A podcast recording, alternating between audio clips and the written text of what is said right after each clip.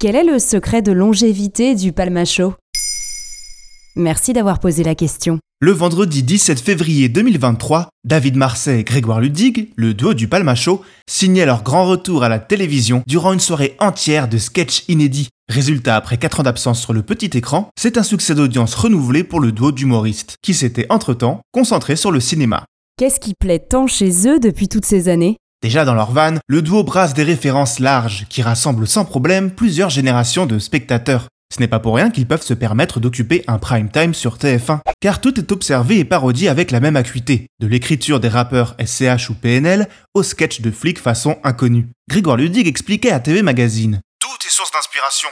Un truc qu'on a vu à la télé, au restaurant, une personne qu'on a observée dans la rue, avec nos copines, nos familles. On le note tout de suite pour ne pas l'oublier.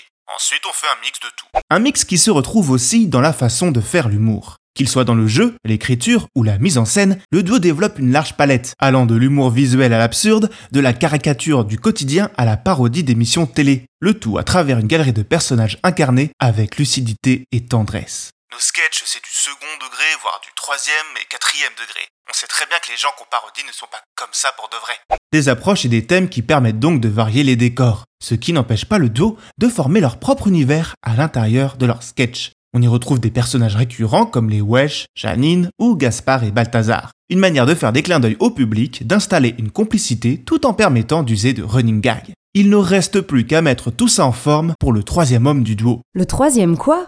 Euh, tu commences pas à raconter n'importe quoi là? Et non, il y a bien un troisième membre, Jonathan Barré, qui réalise tous les sketchs du Palma depuis des années. Plus ça paraît crédible, plus la comédie fonctionne. Et grâce à lui, le rendu visuel des émissions du Palma Show a gagné en précision et en qualité. Car à l'origine, Palma Show, c'est une histoire de potes de collège. D'ailleurs, à leur début dans les Yvelines, David préfère jouer le DJ quand Grégoire est lui en duo. Oui, mais d'un groupe de rap. Un groupe nommé Palmarès. D'ailleurs, on a aussi pu les voir dans une émission du Big Deal en tant que candidat. Si, si. Et pour info, ils ont gagné le voyage. Quand viendra l'heure de trouver un nom à leur duo comique, les deux trublions reprendront le nom du groupe de rap pour y coller le mot show, qui évoque le spectacle. Palmarès, Palma Show. Dès le lycée, vers 2003, ils se mettent à écrire leur propre sketch. C'est pas sorcier sera le sujet de leur première parodie. Motivés, déterminés, ils envoient les cassettes à des producteurs, mais en vain.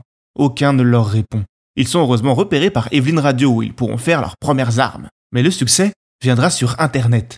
En 2006, ils commencent à publier les vidéos de leurs sketchs sur Dailymotion et YouTube. Le format plaît aux utilisateurs de ces nouvelles plateformes et les vidéos dépassent à de nombreuses reprises le million de vues. Ils sont alors repérés par C8, ce qui signe le véritable démarrage de la folle histoire du Palma Show. Palma Show que vous pourrez retrouver dès le 29 mars en salle Bonne Conduite, un film réalisé par Jonathan Barré.